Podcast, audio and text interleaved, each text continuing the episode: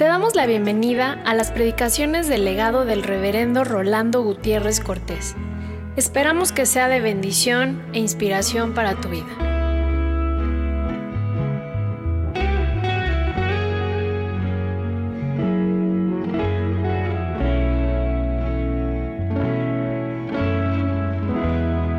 Es el Evangelio proclamación que tiene el propósito de anunciar el perdón de los pecados para salvación del mundo.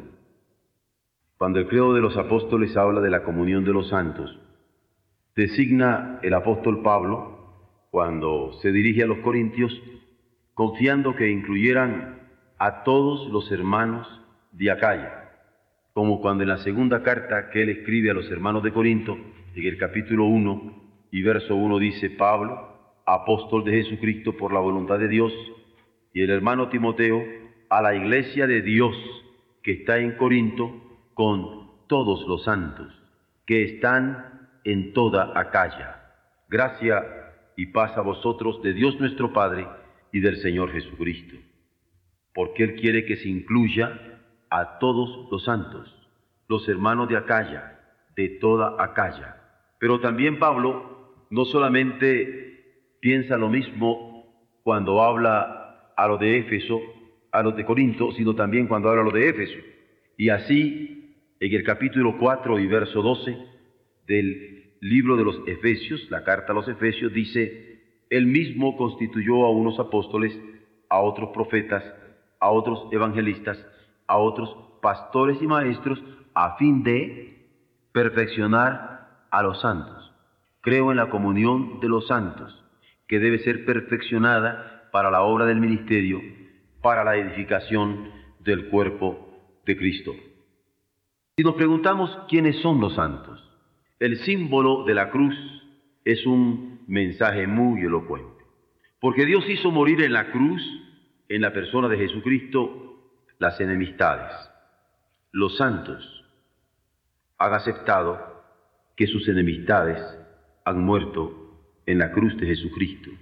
Es más, en esa cruz Dios ha querido reconciliar no solamente al mundo con Él, sino para que sus santos sean reconciliados en Él.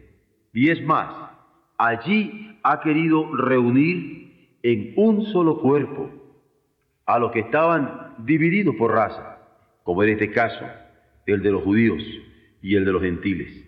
Y el verso 16 del capítulo 2 de la misma carta a los Efesios Dice, porque Él es nuestra paz, que de ambos pueblos hizo uno, derribando la pared intermedia de separación, aboliendo en su carne las enemistades, la ley de los mandamientos expresados en ordenanzas, para crear en sí mismo de los dos un solo y nuevo hombre, haciendo la paz, y mediante la cruz reconciliar con Dios a ambos en un solo cuerpo, matando en ella, en la cruz, las enemistades. El Espíritu Santo testifica a nuestros corazones el origen divino del Evangelio. El Espíritu Santo nos hace ver, sentir, palpar, percibir que el origen de la buena nueva de salvación de parte de Dios es divino, viene de Él, y ha sido manifestado plenamente en el Hijo. Pero también el Espíritu Santo testifica a nuestros corazones el carácter divino del Evangelio. Porque es por el Espíritu Santo que yo me percato que la única posibilidad de estar juntos como santos en unión común es porque el carácter divino del Evangelio en nosotros ha de ser manifestado. Pero además, el Espíritu Santo testifica a nuestros corazones el destino divino de su Evangelio, porque su origen en Jesucristo es divino, el carácter de la vida que en Él podemos compartir es divino, pero el destino que tenemos por Él también es divino. Es el Evangelio proclamación que tiene el propósito de anunciar el perdón de los pecados para salvación del mundo. De tal manera que no haya nadie en cualquier cárcel del país o en cualquier cárcel de todos los países, que no haya nadie libre, tal vez, pero cometiendo los más terribles pecados que no sepa que Dios puede perdonarle. Nos ocupamos en esta proclamación del perdón de los pecados para salvación del mundo. Yo creo en la comunión de los santos porque es en la comunión de los santos y desde la comunión de los santos donde Dios suscita la fe por medio de su palabra. La palabra que nosotros vivimos, la palabra que nosotros proclamamos. Él convoca a los hombres para mirar a Jesucristo, para fijar sus ojos en Jesucristo. Él reúne a su iglesia por la predicación del Evangelio. Y allí donde estamos anunciando que Dios nos perdona, nos convoca para que le adoremos. Y en esa adoración otros puedan venir también a darse cuenta del perdón de los pecados y a experimentarlo en lo personal. Él es que transforma vidas. Cuando las une por la fe a la muerte de Jesucristo. Porque una vez que nos unimos a la muerte de Jesucristo, morimos a la carne al morir en Cristo. Morimos al pecado al morir en Cristo. Morimos a la muerte al morir en Cristo, porque en su muerte nosotros experimentamos el mismo poder de resurrección que Él levantó de entre los muertos. Y de lo cual Dios ha querido constituirle como una primicia de nuestra propia resurrección. Nosotros sabemos que Dios transforma las vidas al unirlas por la fe. Lo hemos visto tantas veces cuando alguien incrédulo se une a una persona creyente y transforma su vida al unirse con la persona creyente porque es llamada a la fe en la muerte y resurrección de Jesucristo, en quien ahora vivimos, en quien ahora nos movemos, en quien ahora somos. Dios reconcilia en Jesucristo, no solamente a mí para con Él, a mi familia para con Él, a su iglesia para con Él, sino al mundo para con Él a través de este testimonio que yo vivo. Es admirable las discriminaciones que por lengua tenemos. ¿Cuántas veces, si no hablamos un idioma determinado, somos discriminados de algún lugar? Y lo vemos no solamente en relación con un idioma como el español o como el inglés o como el francés o como el alemán. Hay muchos otros idiomas que cuando no los hablamos somos claramente discriminados solamente por no hablar una lengua. Más aún, sufrimos en nuestro mundo por discriminaciones por razas. Cuando somos blancos o cuando somos negros o cuando somos amarillos o cuando somos morenos como en el caso de nuestra América Latina, muchas veces sufrimos discriminaciones por razas. Ya no se diga por proceder de distintos pueblos, incluso en nuestra propia nación. Muchas veces, cuando estamos viniendo de un pueblo a otra región, somos discriminados por nuestra procedencia. Ah, tú vienes del norte, ah, tú vienes del sur, ah, tú vienes del centro. No obstante, el Nuevo Testamento, el Nuevo Pacto, la nueva disposición de Dios en Jesucristo incluye la revelación de cómo rescata con su sangre a gente de toda lengua. No hay discriminación. A gente de toda raza, no hay discriminación. Hay gente de toda nación, no hay discriminación. Es todo un milagro, como se nos enseña para poder repetir con este credo. Creo en la comunión de los santos que hablan todas las lenguas, que vienen de todas las razas, que pertenecen a tantas naciones, y en dando a cada uno le da la manifestación del Espíritu para provecho de todos, de modo que ninguno viva para sí, sino que todos vivamos para todos, unidos a Cristo por esa fe suscitada por su Espíritu, que nos llama a ser santos, es decir, nos llama a ser miembros de su cuerpo, con dones para edificarnos mutuamente.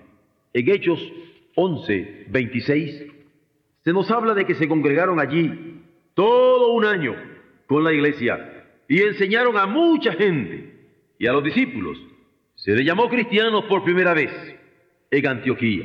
Y en Santiago 2.7 se nos dice, no blasfeman ellos el buen nombre que fue invocado sobre vosotros, porque cuando se oprimen los pobres por los ricos, y es más, cuando estos pobres son arrastrados por estos mismos ricos a los tribunales, lo que se está haciendo es blasfemar el buen nombre que ha sido invocado en tanto que cristianos.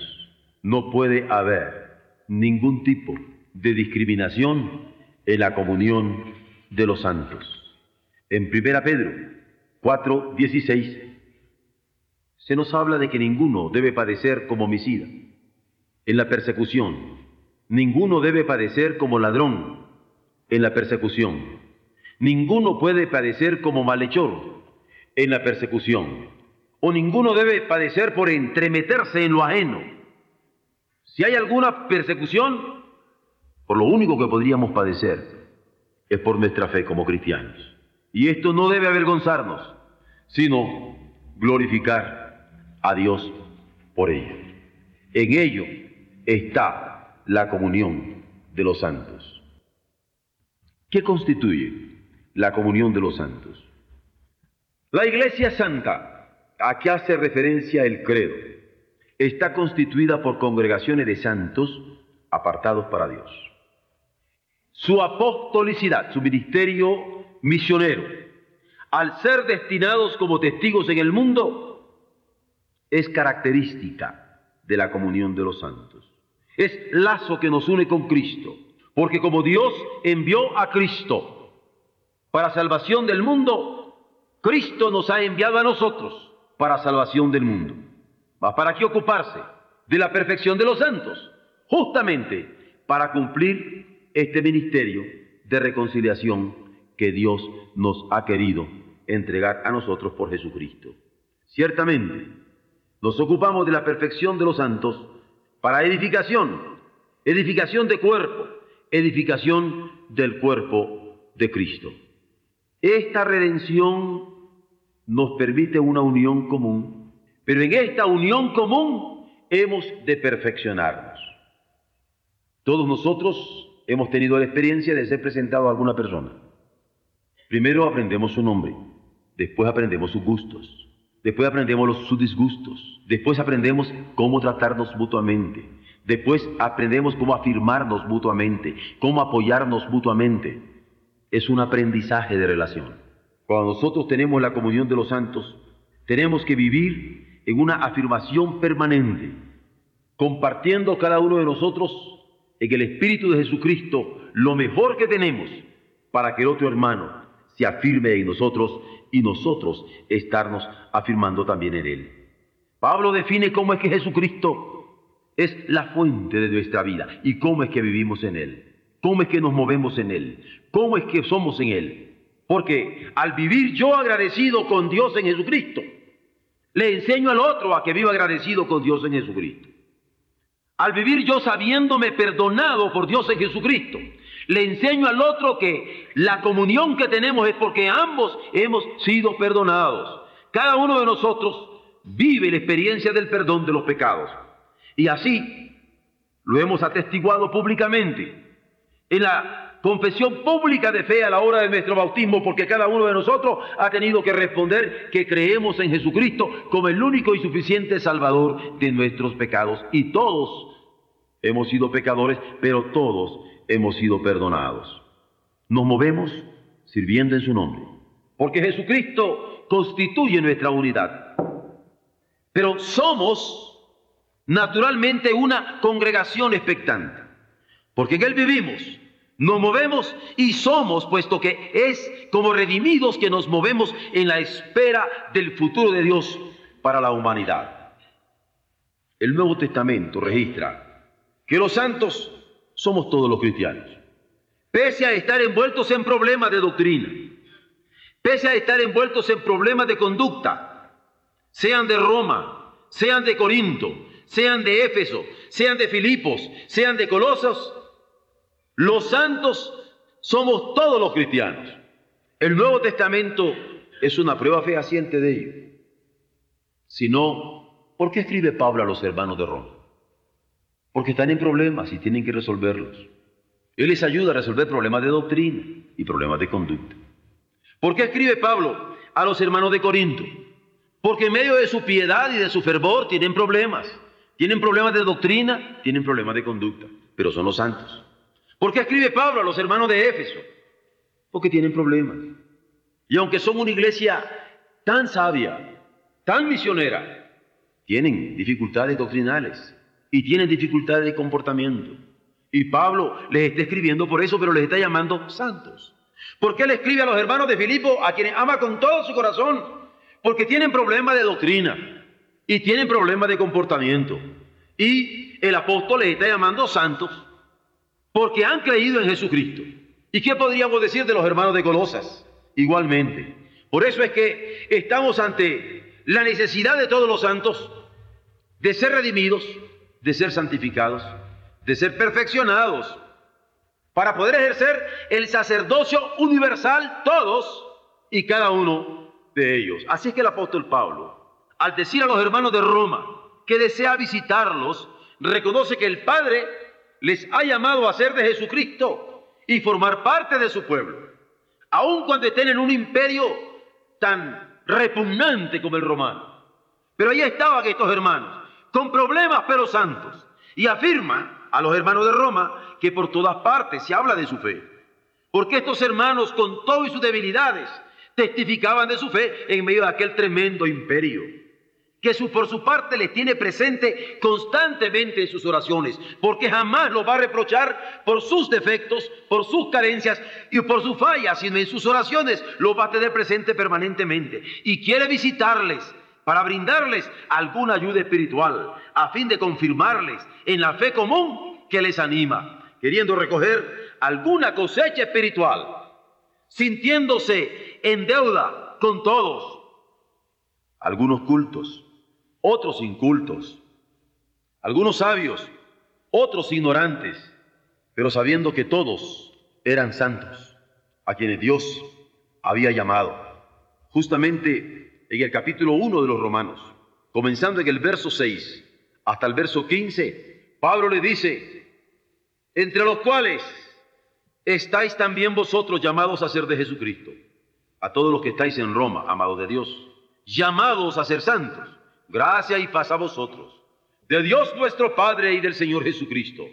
Primeramente doy gracias a Dios, mediante Jesucristo, con respecto a todos vosotros, de que vuestra fe se divulga por todo el mundo. Y no solamente he conocido el imperio romano, sino que el imperio romano tiene cristianos fieles, porque testigo me Dios, a quien sirvo en mi espíritu, en el Evangelio de su Hijo, de que sin cesar hago mención de vosotros siempre en mis oraciones, rogando que de alguna manera tenga el fin por la voluntad de Dios, un próspero viaje para ir a vosotros, porque deseo veros. Y deseo veros para comunicaros algún don espiritual, a fin de que seáis confirmados, esto es, para ser mutuamente confortados por la fe, esa fe que nos es común a vosotros y a mí, a vosotros en la lucha en medio del imperio y a mí anhelando estar con vosotros. Pero no quiero, hermanos, que ignoréis que muchas veces me he propuesto ir a vosotros, pero hasta ahora he sido estorbado, para también tener entre vosotros algún fruto, como entre los demás gentiles. Porque a griegos y a no griegos, a sabios y a no sabios, soy deudor. Así que, en cuanto a mí, pronto estoy a anunciaros el Evangelio también a vosotros que estáis en ese terrible imperio, que estáis en Roma. Y cuando escribe a los hermanos de Corinto, les reconoce también como llamados por el Padre a formar parte de su pueblo, junto con los que en todas partes invocan el nombre de nuestro Señor Jesucristo.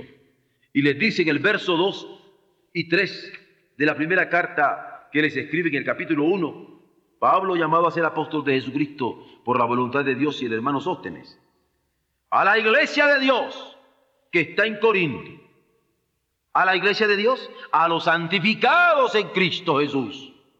A la iglesia de Dios santificados en Cristo Jesús, sí, a los llamados a ser santos, con todos los que en cualquier lugar invocan el nombre de nuestro Señor Jesucristo, Señor de ellos y nuestro. Claro que creo en la comunión de los santos, pero en una comunión de santos donde no hay discriminación ni por raza, ni por lengua, ni por nación, ni por ideas, sino porque estamos unidos en la fe común en Jesucristo. Porque se trata de una comunión con Cristo, en donde el reconocer el pecado y el confesar el pecado son elementos de un proceso fundamental del Espíritu Santo en el corazón de cada persona. Nosotros hemos vivido y queremos que otros vivan la experiencia del arrepentimiento consciente de pecado, la experiencia del arrepentimiento consciente de justicia, la experiencia del arrepentimiento consciente de juicio, porque este es el proceso de santificación permanente en cada relación, el proceso de santificación permanente en cada vínculo que se establece en el nombre de Jesucristo.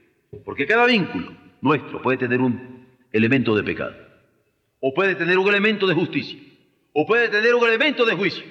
Para mí el vínculo del matrimonio es fundamental. Con mi esposa, yo podría tener un elemento de pecado. Con mi esposa, yo podría tener injusticias. Con mi esposa, yo podría tener elementos de juicio que ante Dios no estoy cumpliendo.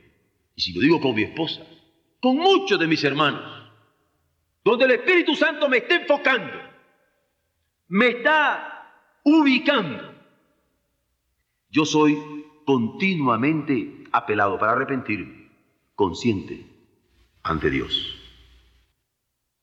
Esto me hace sentir, ver, darme cuenta que los santos no están en nichos. Pablo le está hablando a hermanos que están luchando en Roma, en Corinto, en Éfeso, en Colosas. No son santos que están en nichos de salvaguarda. Son santos que están en situaciones de lucha. Una lucha espiritual en medio de un imperio. Una lucha moral en medio de tremenda corrupción. Y si Roma, como capital del imperio, estaba cargada de inmoralidad, allí están los santos luchando. Y Corinto, como ciudad griega, cosmopolita, próspera, ofrecía tantos ambientes de confusiones, particularmente intelectuales. Allí había hermanos preciosos, redimidos por la sangre del Cordero, santos, luchando y en Éfeso, que tenían tantas tendencias de fanatismo, de idolatría. Allí estaban los santos, siendo perfeccionados para cumplir la obra del ministerio. Es así como yo entiendo que Pablo se sabe enviado de Jesucristo por la voluntad de Dios para perfeccionar a estos santos. Pero al escribir a los hermanos de Éfeso, a quienes reconoce también como pertenecientes a Dios por su comunión con Cristo, les avala sin cortapisas como una congregación de creyentes, orando porque el Señor derrame en ellos tanto su gracia como su paz. Y así le dice en el primer capítulo, Pablo, apóstol de Jesucristo por la voluntad de Dios, a los santos y fieles en Cristo Jesús que están en Éfeso, allí donde se adoraba la Diana, allí donde la idolatría era tremenda, Allí donde se comerciaba con los elementos espirituales, habían santos. Y él le dice, Pablo, apóstol de Jesucristo, por la voluntad de Dios, a los santos y fieles en Cristo Jesús que están en Éfeso, gracia y paz. Gracia y paz a vosotros de Dios, nuestro Padre, y del Señor Jesucristo. Antes de excomulgarlos, los llama y les ama y propugna por su edificación. Porque es en el amor de Dios que se celebra con alabanza ferviente la experiencia del perdón de los pecados. Porque esto es fundamental. Justamente a los hermanos de Éfeso se los hace claro cuando en el verso 20 y 21 del capítulo 3 le dice, aquel que es poderoso para hacer todas las cosas mucho más abundantemente de lo que pedimos o entendemos según el poder que actúa en nosotros, el poder que actúa en nosotros, aquel que es poderoso a Él sea gloria, a Él sea alabanza en la iglesia en Cristo Jesús por todas las edades, por los siglos de los siglos. ¿Por qué? Porque en el amor de Dios se celebra con alabanza ferviente esta experiencia de perdón de pecados, que es fundamental, que constituye el mensaje central del Evangelio. El perdón de los pecados por el sacrificio de Jesucristo en el Calvario es lo que se da como la unidad que el apóstol reconoce, como los hermanos que constituyen el pueblo escogido y particularmente perdonados, librados del pecado mediante la redención de Jesucristo, el Hijo del Dios viviente. Desde que el verso 3, cuando dice, bendito sea el Dios y Padre de nuestro Señor Jesucristo, que nos bendijo con toda bendición espiritual en los lugares celestiales en Cristo. Pablo está diciendo, bendito sea, según nos escogió en Él, antes de la fundación del mundo, para que fuésemos santos. Nos escogió en Él antes de la fundación del mundo para que fuésemos santos y sin mancha delante de Él. Para que fuésemos santos y sin mancha delante de Él en amor, habiéndonos predestinado para ser adoptados hijos suyos por medio de Jesucristo, según el puro afecto de su voluntad. ¿Y para qué santos sin mancha en amor? Para alabanza de la gloria de su gracia, con la cual nos hizo aceptos en el amado, en quien tenemos redención redención por su sangre, el perdón de pecados. Este perdón de pecados, según la riqueza de su gracia, que hizo sobreabundar para con nosotros en toda sabiduría e inteligencia, dándonos a conocer el misterio de su voluntad, según su beneplácito, el cual se había propuesto en sí mismo, de reunir todas las cosas en Cristo, y la dispensación del cumplimiento de los tiempos, así las que están en los cielos como las que están en la tierra. Así es como Él presta atención a estos santos que están en esta terrible ciudad de Éfeso, afirmándoles en la redención de pecados que han tenido por la sangre de Jesucristo. Lo hace con un amor cálido, afectuoso. Y si bien es cierto que tanto el afecto y la gratitud del apóstol son notas manifiestas de su corazón por estos hermanos de Filipos, el primer acorde que ofrece es de un notorio gozo. Y en el primer capítulo de su carta le dice, Pablo y Timoteo, siervos de Jesucristo, estamos escribiendo esta carta a todos los santos, a todos los santos en Cristo Jesús. Es en Cristo Jesús que somos santos. Estos que están en Filipos, juntamente con los obispos y los diáconos, gracia y paz a vosotros de Dios nuestro Padre y del Señor Jesucristo. En piedad desbordante, le va a comunicar a estos hermanos de Filipos que para él su vivir era Cristo. Es más, su morir era ganancia. Y así les comunica familiarmente su identificación con Cristo, diciéndoles el ánimo que le inspira y la seguridad que le brinda paso a paso de múltiples maneras. Él quiere que estos hermanos, puede verse el verso 27 del capítulo 1, quiere que se comporten como es digno del Evangelio de Cristo y les insta a cultivar el mismo sentir que hubo también el Señor, mostrando espíritu de humildad total. El reto que le da es tremendo, porque el problema doctrinal y de comportamiento, a pesar de la generosidad que tenía, él lo enfoca. Y esto a mí me parece viril, porque cuando uno tiene gente que es muy generosa, podría uno obnubilarse, enturbiarse y decir, no, pues es tan bueno conmigo que yo no puedo decirle las cosas que necesita saber. Pero hay esta gente generosa. Pablo les habla de su comportamiento en forma concreta y de su fe en forma definitoria. Miren ustedes del versículo 27 en adelante, en el capítulo 1 de Filipenses, cuando le dice, solamente que os comportéis como es digno del Evangelio de Cristo. Para que o sea que vaya a veros o que esté ausente, oiga de vosotros que estáis firmes en un mismo espíritu combatiendo unánime por la fe del Evangelio, y que en nada intimidados por los que se oponen. Y para ellos ciertamente es indicio de perdición, mas para vosotros de salvación. Y esto es de Dios. Porque a vosotros os es concedido a causa de Cristo, no solo que creáis en Él, sino que padezcáis por Él, teniendo el mismo conflicto que habéis visto en mí y ahora oís que hay en mí. Porque el creer en Cristo puede darme el privilegio de padecer por Él. Y antes que tomar venganza contra los que se oponen, padecer en nombre del Señor. Este comportamiento extraordinario al cual está Pablo llamando a los hermanos de Filipo va a ser algo que rubrica a nivel doctrinal con una revelación de lo que era el vaciamiento de humildad de Jesucristo y le dice, por tanto, de manera que si hay alguna fortaleza en Cristo, en el que ustedes han creído, alguna consolación, si hay algún consuelo de amor, si hay alguna comunión del Espíritu, si hay algún afecto entrañable, es más, si hay alguna misericordia, completad mi gozo sintiendo lo mismo, teniendo el mismo amor, unánimes, sintiendo una misma cosa, nada hagáis por contiendo por vanagloria, antes bien con humildad, estimando cada uno de los demás como superiores a él mismo, no mirando cada uno por lo suyo propio, sino cada cual también por la de los otros.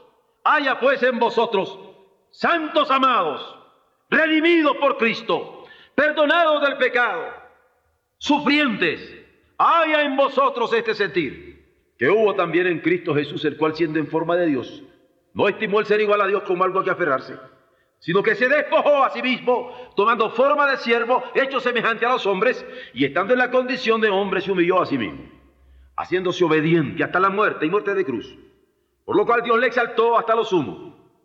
Y le dio un nombre que es sobre todo un nombre para que el nombre de Jesús se doble toda rodilla, de los que están en los cielos y en la tierra y debajo de la tierra, y toda lengua confiese que Jesucristo es el Señor para gloria de Dios Padre. Hay en vosotros este mismo sentir que hubo también en Cristo Jesús. Porque la comunión de los santos es comunión en Cristo, es comunión de creyentes, es comunión de perdonados por su sangre, es comunión de gente que ha de comportarse como es digno de Él y ha de tener el mismo sentir y cultivar el mismo sentir que hubo también en su Señor. Es así como tenemos cartas personales del apóstol o cartas compartidas. Y hay una que he mencionado y que aún todavía no he analizado a grandes rasgos, como la que envía a los colosenses, en donde es significativo que le llame hermanos fieles. Y es significativo porque los conoce como perteneciendo al pueblo de Dios. ¿Por qué es significativo? Miren ustedes, yo puedo reconocer como hermanos cristianos a los que yo he bautizado. Yo soy testigo de eso. A mí me dijeron, creo en Jesucristo como mi único y suficiente Salvador, creo en mi perdón de pecados. Yo puedo atestiguar de eso. Pero yo no puedo atestiguar de otro que bautizó otro hermano. Porque quién sabe cómo lo bautizaría, cuándo lo bautizaría, dónde lo bautizaría, en qué circunstancia lo bautizaría. Llegué esta carta a los colosenses. Ustedes se pueden dar cuenta de una verdad acerca de la comunión de los santos. Porque Pablo está reconociendo como santos, como fieles, a los hermanos de Colosas y ellos no eran de su pastorado. Si leen cuidadosamente la carta, se darán cuenta que ellos son hijos de un pastorado diferente, el pastorado de Pafras. Sin embargo, les dice fieles, lo reconoce como santos. Pueden verlo en el verso 1 y 2 en adelante, cuando le dice Pablo, apóstol de Jesucristo por la voluntad de Dios y el hermano Timoteo, a los santos y fieles hermanos en Cristo que están en Colosas. A esos, gracia y paz sean a vosotros de Dios nuestro Padre y del Señor Jesucristo. ¿Qué está haciendo? Vean, siempre orando por vosotros damos gracias a Dios, Padre de nuestro Señor Jesucristo, habiendo oído de vuestra fe en Cristo Jesús, habiendo oído del amor que tenéis a todos los santos, a causa de la esperanza que os está guardada en los cielos, de la cual ya habéis oído por la palabra verdadera del Evangelio, que ha llegado hasta vosotros así como a todo el mundo, y lleva fruto y crece también en vosotros desde el día que oísteis y conocisteis la gracia de Dios en verdad, como lo habéis aprendido de Epafras. Ese Epafras, nuestro consiervo amado, a quien yo jamás podría descalificar. Ese Epafras, que es un fiel ministro de Cristo para vosotros, quien también nos ha declarado vuestro amor en el Espíritu. Creo en la comunión de los santos, en donde estas discriminaciones que jamás hizo Cristo no son en manera alguna excusables en lo que ahora somos ministros de su Evangelio. Si tenemos la Biblia como norma de fe y conducta, debemos considerar esto muy seriamente. Porque no es solamente una norma de fe y conducta para asuntos privados, también eclesiásticos. Y hemos de ver en este tenor los alcances de reconocimiento que tiene la comunidad de fieles. Y hemos de identificar cómo la comunión de los santos está compuesta tanto por las congregaciones que hemos fundado desde nuestro ministerio como las constituidas desde el ministerio de otros siervos de Dios de esta misma fe y orden. Así había recibido el apóstol informaciones sobre el trabajo de estos hermanos. Por eso es que le dice, también nosotros desde el día que lo oímos, no cesamos de orar por vosotros, verso 9, y no cesamos de pedir que seáis llenos del conocimiento de su voluntad en toda sabiduría e inteligencia espiritual Colosenses 1.10. No cesamos de esto para que andéis como es digno del Señor. No cesamos de esto para que andéis agradándole en todo. No cesamos de estas oraciones para que andéis llevando fruto en toda buena obra. No cesamos de orar por vosotros para que andéis creciendo en el conocimiento de Dios, porque creer en, en la comunión de los santos es ocuparnos de los que han creído en Cristo a través del ministerio de otros para que sean fortalecidos, verso 11, con todo poder, conforme a la potencia de su gloria, para toda paciencia y longanimidad, con gozo, dando gracias al Padre, que nos hizo aptos para participar de la herencia de los santos en luz, el cual nos ha librado de la potestad de las tinieblas y trasladado al reino de su amado Hijo, y en quien tenemos de nuevo, de nuevo, de nuevo, tenemos redención por su sangre el perdón de los pecados. Yo aquí veo que cuando se cree en la comunión de los santos hay preocupación manifiesta por los hermanos, al saber que se han introducido doctrinas espurias o prácticas espurias. Pero estos hermanos requieren nuestra oración, requieren nuestra orientación, requieren nuestra guía. Como el alentar adoración a espíritus, como en el caso de los hermanos de Colosas. Es más, estaban siendo alentados a adorar potencias sobrenaturales. Es más, les decían que debían seguir ciertas dietas. Es más, les decían que tenían que cumplir con prácticas mosaicas minusvalorando de esta manera el poder creador y redentor de Jesucristo. Pero Pablo enfrenta, confronta esta situación para ayudar a estos santos a través de su oración y su ministerio, escribiéndoles atentamente, orando ocupándose de ellos como una comunidad de fieles, atendiéndoles contacto pastoral, en tanto que comunión de los santos.